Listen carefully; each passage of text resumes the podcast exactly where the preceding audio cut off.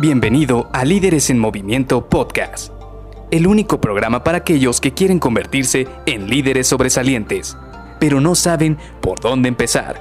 Te revelaremos los secretos mejor guardados que te ayudarán a triplicar los resultados de tu equipo. Con ustedes, su anfitrión, mentor en temas de liderazgo, CEO de Líderes en Movimiento y dueño de más de 200 coches a escala aún en su empaque original, Luis García.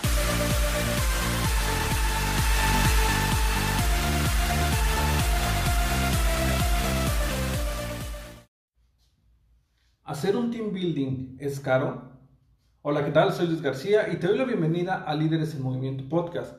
Hace unas semanas estábamos platicando de que una actividad que puedes hacer antes de cerrar el año son los team building.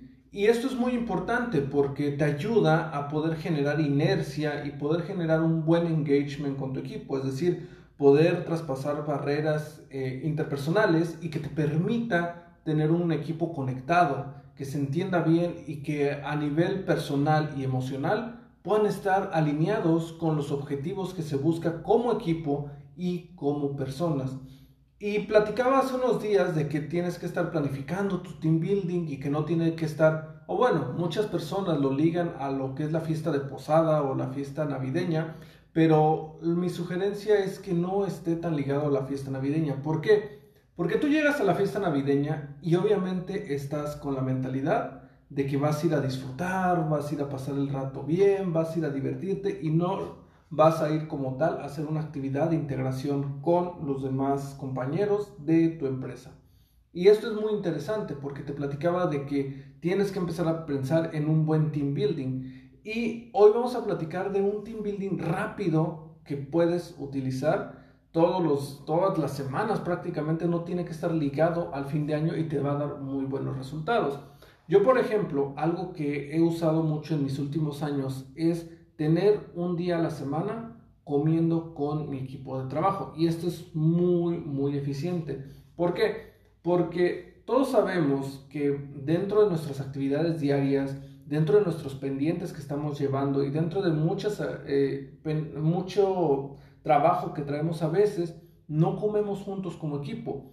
Ahora, hay empresas donde incentivan que se coman todos juntos, es decir, todo un equipo se va a ir a la 1.15 o a las 2 de la tarde a comer y se van todos juntos. Pero si no estás en una empresa así, si no estás en una organización así, te puedo decir que es muy común que los equipos no coman juntos. Ahora incluso me ha tocado ver que aun cuando se van a la misma hora a comer, se van haciendo sus grupitos. Por ejemplo, tus colaboradores se van con otras personas de otros equipos porque se llevan bien, porque son vecinos, porque se conocen de años, no sé. Hay muchísimas razones por las cuales se van y comen con otras personas.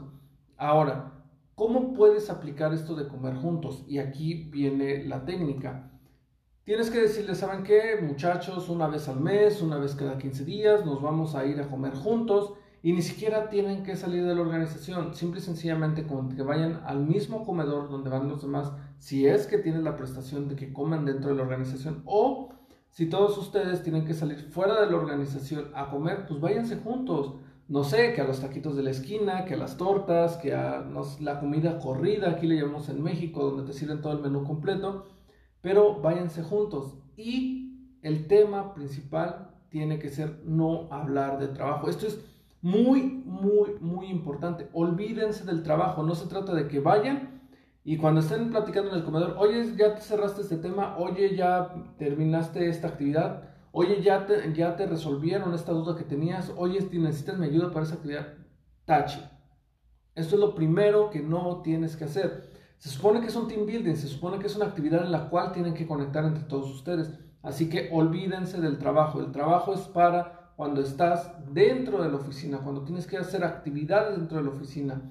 Se supone que la comida es el momento para relajarse, es el momento para distraerse. Y por eso, cuando comes con tu equipo en un ambiente tranquilo, te va a ayudar a que empieces a generar confianza, a que se empiecen a conectar, a que se empiecen a conocer a nivel personal y de alguna manera te van a dar pistas para saber cómo se ven profesionalmente en un futuro.